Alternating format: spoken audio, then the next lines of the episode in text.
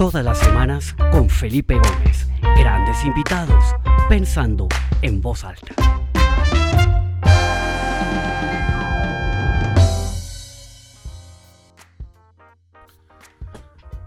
Muy buenas tardes, muy buenos días para todas las personas que comienzan a conectarse desde distintas partes del mundo. Eh, mi nombre es Felipe Gómez, bienvenidos a esta nueva edición del programa Pensando en Voz Alta, como siempre todos los martes estamos acá con diferentes eh, pensadores, con diferentes eh, amigos, con diferentes líderes de opinión que nos ayudan a reflexionar un poco sobre todo lo que estamos viviendo y cómo afecta nuestras vidas y sobre todo cómo vamos forjando ese nuevo normal del que ya empezamos a tener nuestras primeras pruebas. Veo que se conecta gente de todas partes del mundo, de Europa, de América Latina, de Estados Unidos. Bienvenidos todos. Eh, como siempre, los invito a que visiten la página web del programa www.pensandoenvozalta.com, en donde pueden encontrar las grabaciones de los episodios anteriores y siempre está em,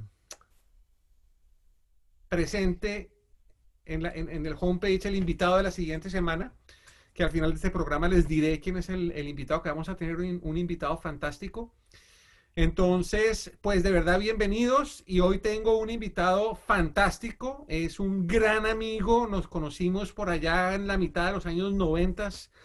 Eh, y le tengo un cariño muy especial a Giancarlo porque eh, es una persona que siempre, eh, mejor dicho, es la persona que hizo que yo como que abriera los ojos a la magia de la arquitectura y a enamorarme de la arquitectura. Entonces, pues para mí de verdad que es un un privilegio y un honor tener aquí a Yanka. Yanka, bienvenido a esta nueva edición del programa Pensando en Voz Alta. Yo, Felipe, de verdad estoy emocionado de verte, estoy muy contento de, acompañarlos y de conversar como hacíamos hace mucho tiempo y que nos divertíamos en esas fiestas fantásticas que teníamos. Totalmente, fantástico. Yanka, em, ¿tú me escuchas bien?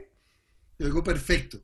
Bueno, ah, un chequeo con la gente levántenme la manito, pongan en el chat y todos oyen y ven perfecto para estar seguros que, técnicamente estamos en regla.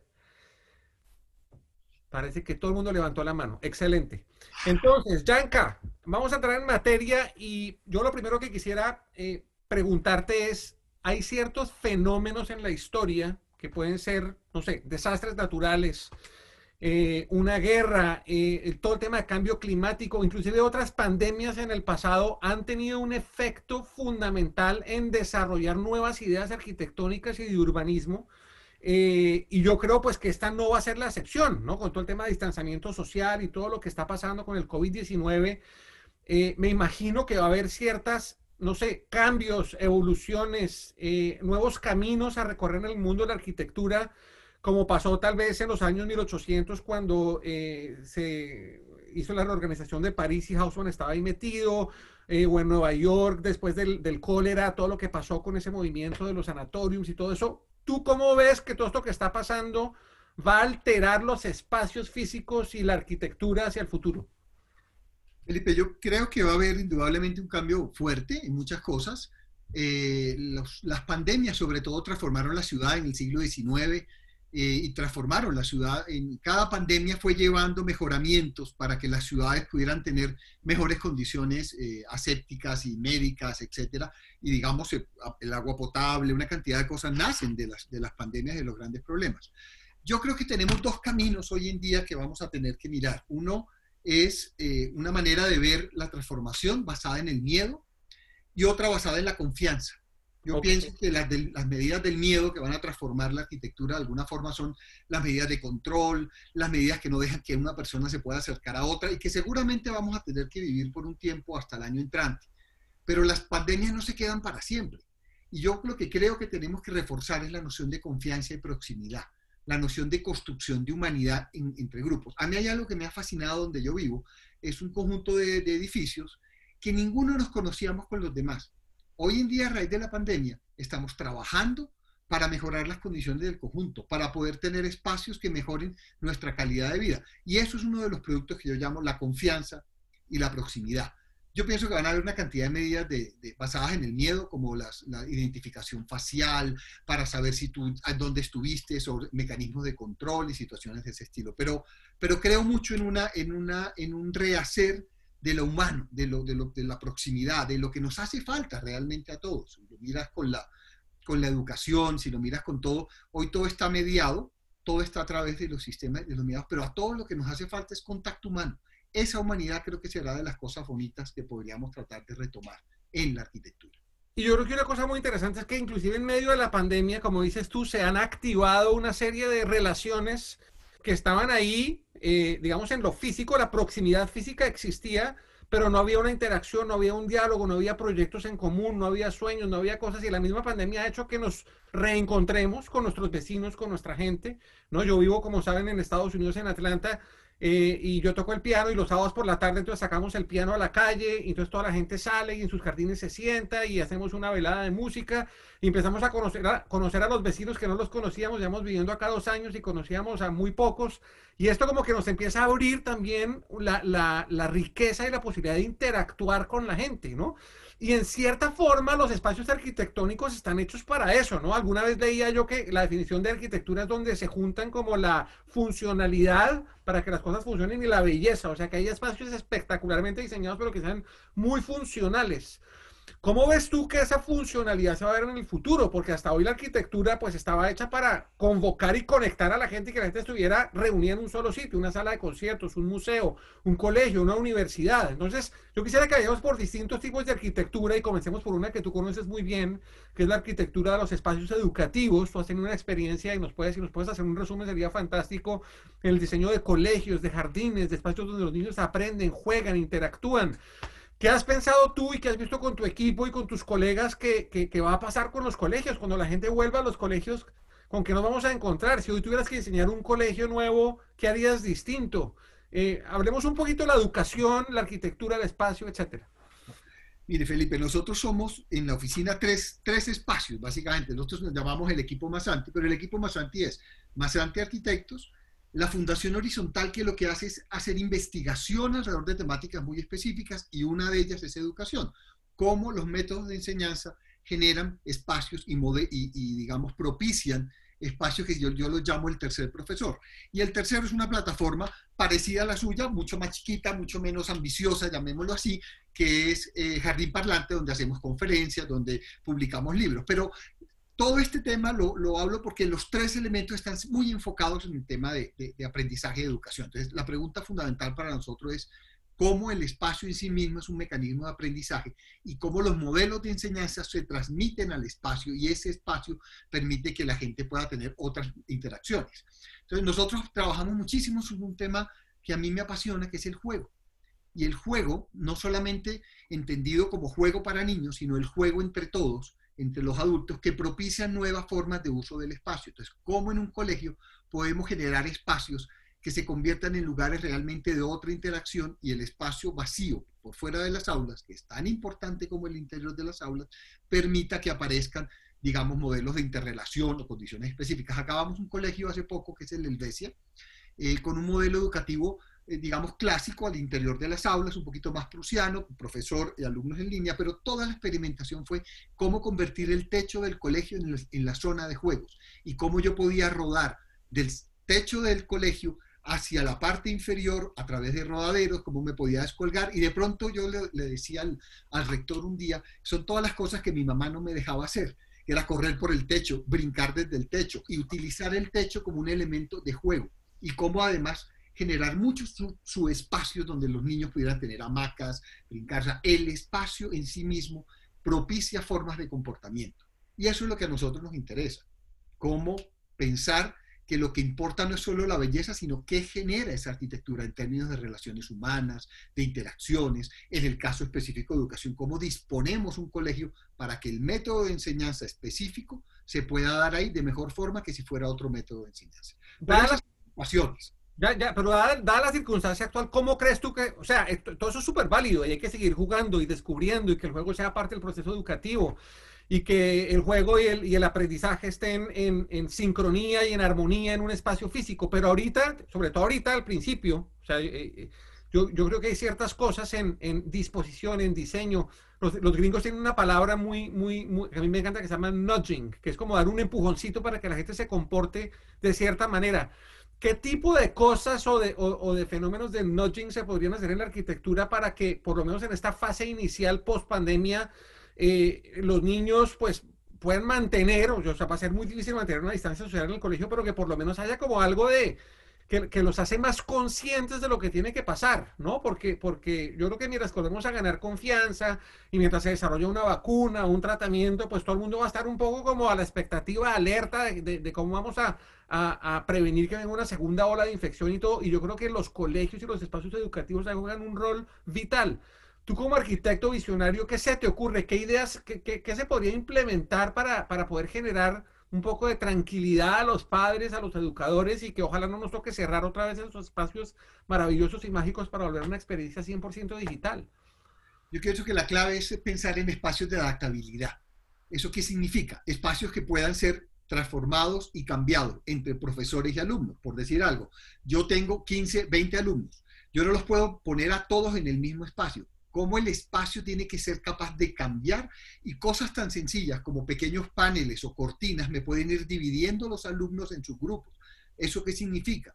Que los chicos podrían diseñar el espacio donde van a recibir educación con sus profesores y alrededor de eso van a aprender y van a jugar. Y eso va a permitir, podamos generar distanciamiento, generar cierto tipo de condiciones, digamos, de, de control. Pero eso es lo que yo llamo las medidas de emergencia. Las medidas de emergencia van a estar en un año, año y medio. Yo personalmente no estoy seguro si, la, si, es, si vamos a poder estar en los colegios como siempre hemos estado o simplemente vamos a tener un cierto contacto para que los niños no terminen tan aislados. Y ahí viene una pregunta súper importante. O sea, yo veo que hay una gran emoción de muchas personas de pensar que la educación va a poder ser eh, a través de, de, de, interactivo, a través de, lo digital.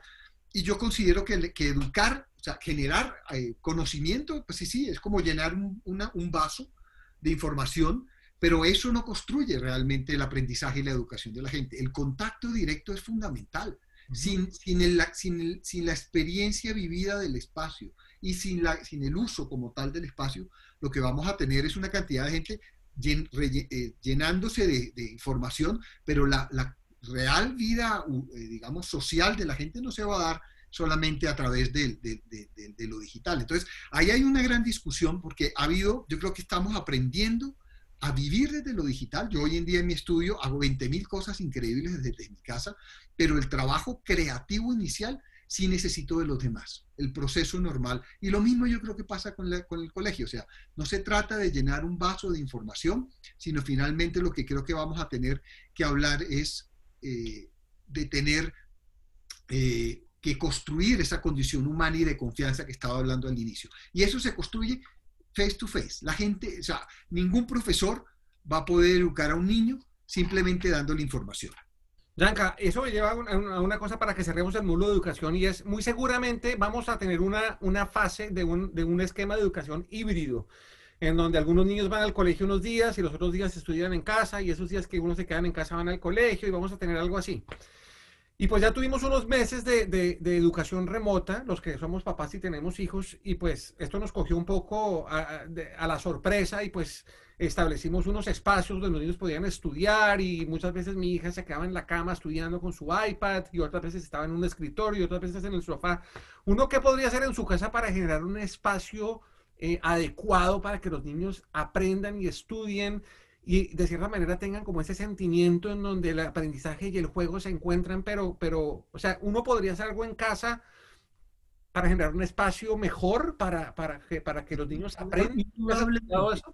Indudablemente, yo creo que uno de los temas claves hoy en día, y, y he tratado de generar con mis hijas que tienen 9 y, y 13 años, es precisamente eso cómo convertirles los cuartos no en un lugar para dormir y para sentarse en un escritorio, sino donde ellas puedan tener otras interacciones. Entonces, tiene su pantalla de computador, se pueden conectar, pero ellos pueden, digamos, construir actividades de otro tipo. Cómo hacer gimnasia a través en, el, en el espacio que ellas tienen. Cómo adaptar. La adaptabilidad yo creo que es la clave a esta condición, la adaptabilidad nuestra como personas en la casa, de todo lo que vivimos día a día, cómo nos hemos debido adaptar a nuevas cosas el espacio debe ser una máquina de adaptabilidad. Esa es la clave para responder a esta pandemia y seguramente a todo, a todo lo que va sucediendo. Hoy en día se habla mucho de resiliencia. En el fondo no es más que eso, cómo resistir a los cambios. cómo ser capaz de adaptarnos a eso. El espacio debería ser cada vez más cambiante, adaptable, eh, sistemático, que se pueda hacer por partes, que pueda ser, yo le llamo, yo le llamo como, como indeterminado, algo que permita que yo pueda coger el cuarto de mis hijas y con, un, con una cortina partirlo en dos y convertirlo en zona de estudio, pero también en zona de juego donde las dos puedan estar juntas. Ese tipo de cosas creo que son. Y tenemos que ser muy creativos los papás, Felipe, porque, porque es que tener a los hijos en la casa todo el día terminan es conectados no solamente a recibir clases, sino cómo romperles las rutinas del máximo uso de los medios digitales y cómo construirlos de otra manera. Y sobre todo ahí, ahí está el entretenimiento, ahí está la educación, ahí está el ocio, todo está ahí, hay que encontrar maneras para que los niños vuelvan a salir al parque, respiren aire puro, etcétera. Ojalá que pronto podamos ver los parques. Bueno, eso me lleva al, siguiente tema, Yanka. Hay una frase, Felipe, que quiero, que quiero leer de Nushordi como para rematar el tema de, educación. Ninguna plataforma digital puede cambiar la vida de un estudiante. Solo los buenos profesores pueden hacerlo. Yo creo que con eso resumo y creo que transmito muchas cosas que me parecen importantes. La vida de un estudiante no se cambia solamente sumando información. Tiene que ver con un buen profesor, con enseñarle a vivir la vida y a, y, a disfrutar el aprendizaje. Yo creo que esos son temas que, que, si uno los pone sobre la mesa, descubre que es que la, la educación no es solo recibir información y acumular conocimiento. Yanka, además de ser un gran arquitecto, eres un gran, un gran educador y, y, te llaman de todas partes del mundo, estás en conferencias ahorita virtuales, pero pues Giancarlo se la pasaba que en Milán, que en Tokio, que en Shanghai, que en eh, Buenos Aires, que en Río, dando conferencias por todos lados. Eso que acabas de decir me, me, resonó muchísimo. ¿Qué, ¿Qué consejos le harías a los educadores que están conectados? O sea, ¿qué puede hacer un educador para que digitalmente se genere esa conexión con el estudiante y se puedan, eh, pueda trascender y de verdad tener un impacto en la educación de esas personas, así sea a través de un canal digital? Yo creo que es casi imposible, Felipe. Yo creo que lo digital nos va a alimentar, nos va a llenar de información, vamos a, acumular conocimiento, pero las vivencias que construyen nuestras relaciones sociales, nuestras amistades. Imagínese una universidad, Felipe. Uno se enamora en la universidad, uno construye sus sociedades en la universidad, pero no necesariamente en el aula. En el aula recibo información. En el, en el exterior del aula construyo mi vida social y somos seres sociables. En esa medida creo que es, que es eh, eh, esa es otra cosa. Yo he sido profesor en muchísimas universidades americanas, he dirigido, he dirigido un máster en Harvard, en Princeton, en Columbia. Acabo de terminar tres años en Columbia de estar dirigiendo en otoño los másters de, de, arquitectura.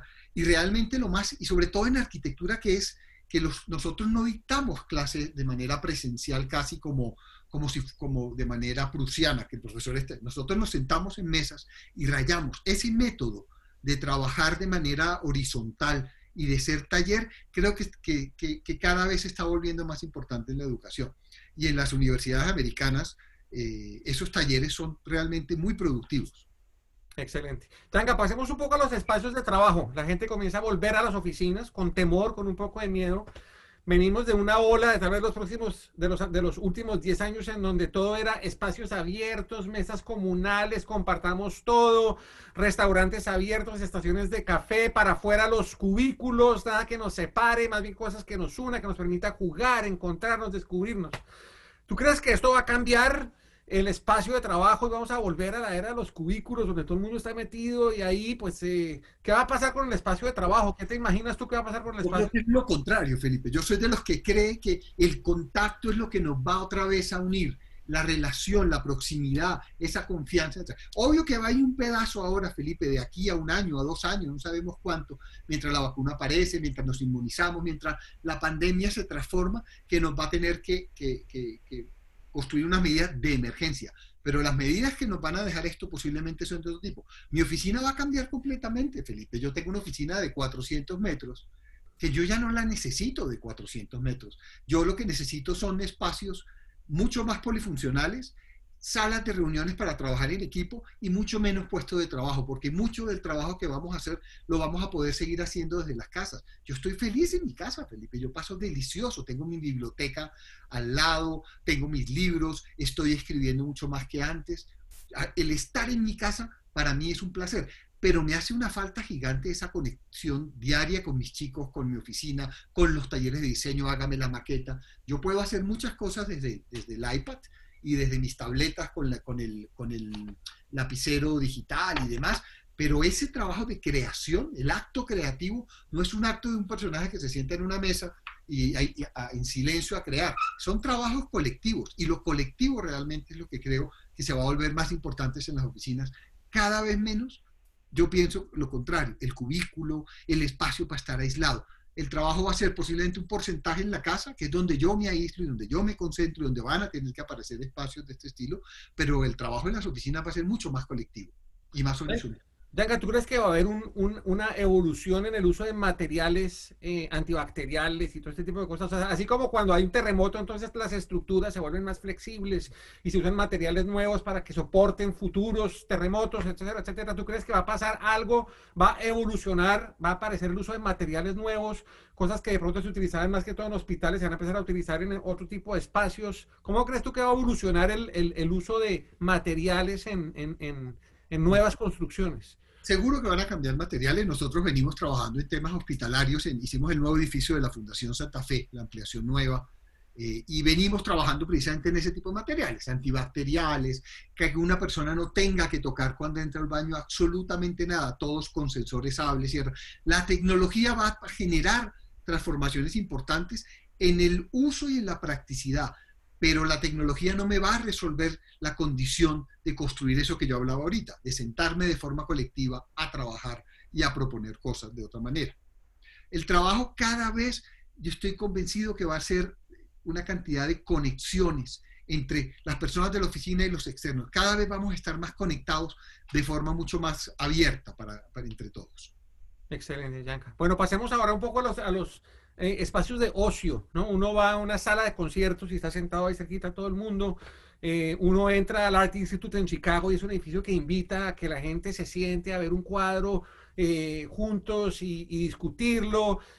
no sé, uno entra inclusive en un, no sé, un aeropuerto diseñado, son, son espacios como que están hechos para, para, para generar esa, esa interacción social y esa proximidad. ¿Qué va a pasar con estos espacios de ocio? ¿Tú qué crees que va a pasar con un teatro de cine, una sala de conciertos, un museo? Eh, ¿Van a cambiar mucho o no? ¿O, simplemente igual que con las otras? Yo creo que van a ser realmente casi que como los aviones, con unos usos muy limitados, tienen capacidades para 3.000 espectadores y si nos va bien tendremos 1.000 mil, mil espacios. Pero creo que lo que hay que hacer es lo que usted hace con su piano maravilloso, que me acuerda además de esas noches larguísimas tocando piano y, y cantando hace muchos años, pero, pero que realmente es eso, es, es sacar el ocio al, al, espacio público, porque no lo vamos a poder usar realmente. Y, y, si esto se mantuviese para toda la vida, tendríamos casi que volver a hacer espacios como teatros y demás. Entonces, ¿cómo sacar una obra de teatro al parque? ¿Cómo hacer el cine estábamos viendo el, famoso cine de carros de, autocine, sí. van a montar ahora en Unicentro. Esas son las estrategias que hay que buscar, estrategias que van a ayudar en este momento de crisis hasta que volvamos a la real normalidad. Pero en la real normalidad, cuando volvamos, creo que nos vamos a replantear muchas formas de cómo estamos trabajando, de qué hacemos en las oficinas, cómo estamos educando. Ahí va a haber el cambio. El cambio no es tanto de cómo resistir ante este momento específico de la crisis, sino posiblemente vamos a tener es que repensar cómo estamos haciendo esos espacios. Digamos, hablemos de un teatro. Un teatro puede, un teatro en herradura es un teatro clásico para cierto tipo de arte, pero el arte, el, teatro contemporáneo no necesita de un teatro en herradura, va a necesitar otras formas de teatro. Hay un teatro fantástico en, en Dallas que es, creo que se llama Willy Theater, hecho por Rain Kulhas, que es uno de los arquitectos más interesantes eh, y para mí de los mejores pensadores, que es un teatro que básicamente en un momento dado todas las sillas desaparecen y se vuelve un gran espacio donde se puede hacer teatro contemporáneo, pero también puedo hacer un teatro eh, eh, en herradura clásico. O sea, eso que hablaba yo de adaptabilidad es la clave para cualquier cosa hoy en día. Si nosotros no nos adaptamos como seres humanos, morimos. Si una especie no es capaz de resistir los cambios climáticos, muere. Tenemos que ser, la adaptabilidad y la resiliencia son la clave en todo. Y por eso esa imagen de, que usted tiene detrás, que es la imagen de, una cubierta eh, polideportiva en Barranca Bermeja, es un, es un espacio que puede crecer, que puede ser adaptable y que puede ser cambiante, porque no está diseñado con una geometría, sino está hecho de, módulos. Si uno mira la imagen, son unos rombos, unos, unos, unos rombos que van permitiendo mm, ampliarse o esa cubierta puede crecer y puede adaptarse a las condiciones que, que, necesitemos en el futuro. Esa adaptabilidad, eso que yo llamo los sistemas operacionales o sistemas adaptativos en arquitectura, son la clave para muchas cosas.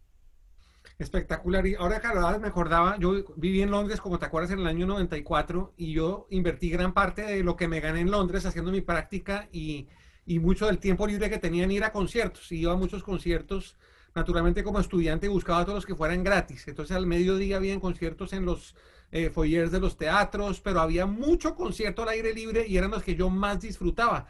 De hecho, recuerdo que cuando volví de Londres le propuse al gerente del Centro Andino que hiciéramos un espacio ahí en la calle de la Cultura para que vinieran cuartetos de música clásica y lo hicimos un par de veces. Y creo que eso de, llevar la música a la calle es un fenómeno absolutamente fascinante que podría suceder. Creo que en, Colombia tenemos eh, la tradición de tener el jazz al parque, el rock al parque, todo eso. Y ojalá que podamos contar con estos espacios y con estructuras y espacios arquitectónicos diseñados como el que tengo acá detrás, que es diseñado por, eh, por Giancarlo, em, para poder tener el arte. Felipe, mire, mire que todo el Estado está, lo está haciendo muy bien en Colombia en general. Tenemos unos alcaldes, un gobierno central que está haciendo y tomando medidas relativamente muy buenas para, para proteger la salud. Pero nadie está pensando realmente en la salud mental cómo mejorar la salud mental de la población que está encerrada, digamos. Yo estoy contento en un gran porcentaje, pero me encuentro con personas y hablo que están completamente neurotizadas de estar encerradas. Entonces, el Estado debía proveer también la posibilidad de todas estas cosas que estamos hablando, como hacer un concierto al aire libre. Tenemos una cosa fantástica que pasa mucho en Colombia, que yo no creo que usted haya vivido allá, es que las mariachis de la Caracas van pasando de, de, de de manzana en manzana y van tocando. Ese tipo de cosas que son tan creativas y tan diferentes son las que el Estado también tiene que buscar proveer. No solamente, pues, la salud física es lo fundamental, también hay un problema de salud mental que se está aumentando, o sea, la, violencia intrafamiliar está creciendo, cómo poder lograr que la gente salga sin que, se, que estén en contacto, pero puedan ir a ver un cine al aire libre, cómo pueden a ese concierto que estábamos hablando, ver un desfile. Todo ese tipo de cosas me parecen fundamentales. Espectacular. Ya que hablemos un poquitico del espacio del comercio. O sea, yo hoy aquí en Estados Unidos voy al supermercado y entonces uno tiene que hacer fila para entrar a tres metros de distancia, solo pueden entrar menos personas. ¿Tú crees que ese concepto de la gran superficie y las, las góndolas y todo eso se va a transformar? ¿Vamos a, migrar a un, a un, modelo más híbrido de comercio electrónico y más de recoger y todo eso? ¿Cómo, cómo, cómo ves que el, que el comercio va a evolucionar hacia el futuro? Vemos muchos retailers grandotes acá que están, ya, ya, estaban en crisis por todo el tema del comercio electrónico, pero esta crisis del COVID-19 ha hecho que se acelere el cierre de muchas tiendas. Eh, ¿qué, crees tú que va a pasar con el, con el espacio del comercio? Yo creo que ahí hay un tema muy cultural y le voy a contar una anécdota. Yo di una conferencia hace, hace un año y medio, dos, en Barranquilla, en, en Pro Barranquilla, y y tenía una discusión con uno de los, del banco japonés que invirtió en, en Rappi y hablábamos un poco sobre el tema de la comida a domicilio. Entonces yo le preguntaba, es un mega negocio, vamos hacia el futuro con el tema de la comida, en Colombia funciona de maravilla, en Estados Unidos también, y le pregunté por Europa y me dijo, en Europa no funciona. En Europa el pedir a domicilio es un tema que realmente eh, hoy en día con la pandemia, obvio que está disparado, pero la, relación con la comida es muy diferente para un americano, voy hablando de restaurantes, o con un producto, porque lo que le importa, la relación tiene que, no tiene que ver con la construcción social. Para un europeo ir a sentarse en una terraza, fíjese que lo más importante que uno ve en Europa hoy en día es abrieron las terrazas. esa relación con la comida y con el contacto del comer es una cosa completamente eh, eh, eh, diferente al de un americano cuando come de, alguna, de, de, otra forma en general. Y nosotros que somos un híbrido entre esa, eh, entre esa vieja tradición europea española que tenemos y las influencias americanas, pues somos un, tema. A mí, pongamos, yo pido muy poca comida a domicilio, poco, pido casi nada a domicilio. Para mí, de las cosas maravillosas que está pasando en toda esta, esta pandemia es que yo cocino todos los días, pero no cocino yo solo, cocino con Laura, cocino con la empleada, pero organizo la comida. Ayer hicimos un unas pechugas de pavo a la naranja fantástica, y me hago putanesca como me gusta. Y ese, y ese sentarnos a la mesa familiar es lo que a mí me llama la atención de esto. Entonces, hay una diferencia realmente cultural. El comercio va a cambiar muchísimo. Nosotros ya hacemos muchas compras por, por, por internet. Eh, pero el placer de ir a caminar entre almacenes a ver qué me encuentro no tiene nada que ver con comprarme el zapato talla 39, 40, azulito que andaba buscando para poseer el, zapato. De pronto el acto de comprar es un acto de pasear. Totalmente. Yanka, fuera de la arquitectura, ¿qué gran lección te deja toda esta época extraña, pero yo creo que nos trae muchas riquezas? ¿Cuál sería como el, un, gran aprendizaje que quisieras compartir con eh, las más de 250 personas que están conectadas? A mí lo, que me hace falta es la humanidad. Me hace falta humanidad, me hace falta tocar la gente. Yo soy además un tocador de gente en el buen sentido. Yo abrazo a la gente. Eh, yo, eh, yo soy como usted. Básicamente somos unos entusiastas. Y el entusiasmo necesita del otro. Aunque usted me sorprende la capacidad de entusiasmo que sigue teniendo en pantalla, pero el entusiasmo es un acto realmente maravilloso. Yo necesito sentirme, tocar a la gente, sentir que estamos haciendo algo juntos. Eh, a mí eso es lo que, lo que me hace falta. He aprendido cosas como la que decía ahora, sentarme en familia a comer, qué maravilla. me acuerdo mucho cuando, era, cuando vivimos en Princeton y que, éramos, que nos mudamos todos a, dar clases en Princeton y que tuve una relación con mi, con mi amigo Martelles y, con, y hacíamos una cosa increíble, era que sentarnos a desayunar en familia. Eso, eso con los horarios de los colegios que, entran que los recogen a las 5 y 45, 6 de la mañana, no existe la importancia de desayunar en familia. Eso es bellísimo. Espectacular. Yo también rescato eso, pues nosotros tratamos de, tener eh, los espacios de la comida juntos en familia, pero si vemos que hay muchas familias, esta mañana eh, desayunaba con un amigo acá que me decía, mire, esto nos, nos llevó a volver a encontrarnos en la cocina, a reunirnos en familia, eh, sobre todo en una sociedad como la americana, donde cada uno está por su lado, come a deshoras, etcétera. Yo creo que ha habido cosas muy positivas que nos deja toda esta pandemia también. Pues Yanka, se nos agota el tiempo, desafortunadamente me feliz. Pues no hablamos de nada, no hablamos de, de, de, nuestras épocas de fiesta, de, Juan, de cuando armábamos sociedades para inventarnos hacer, eh, ¿se acuerda una sociedad que nos inventamos una vez que era para hacer imagen corporativa hace como 25 años? Totalmente, con Juan Fernando Santos y tuvimos una tienda de discos compactos que diseñó Giancarlo Masanti con otros amigos. Una que se llamaba Inc., que era maravillosa.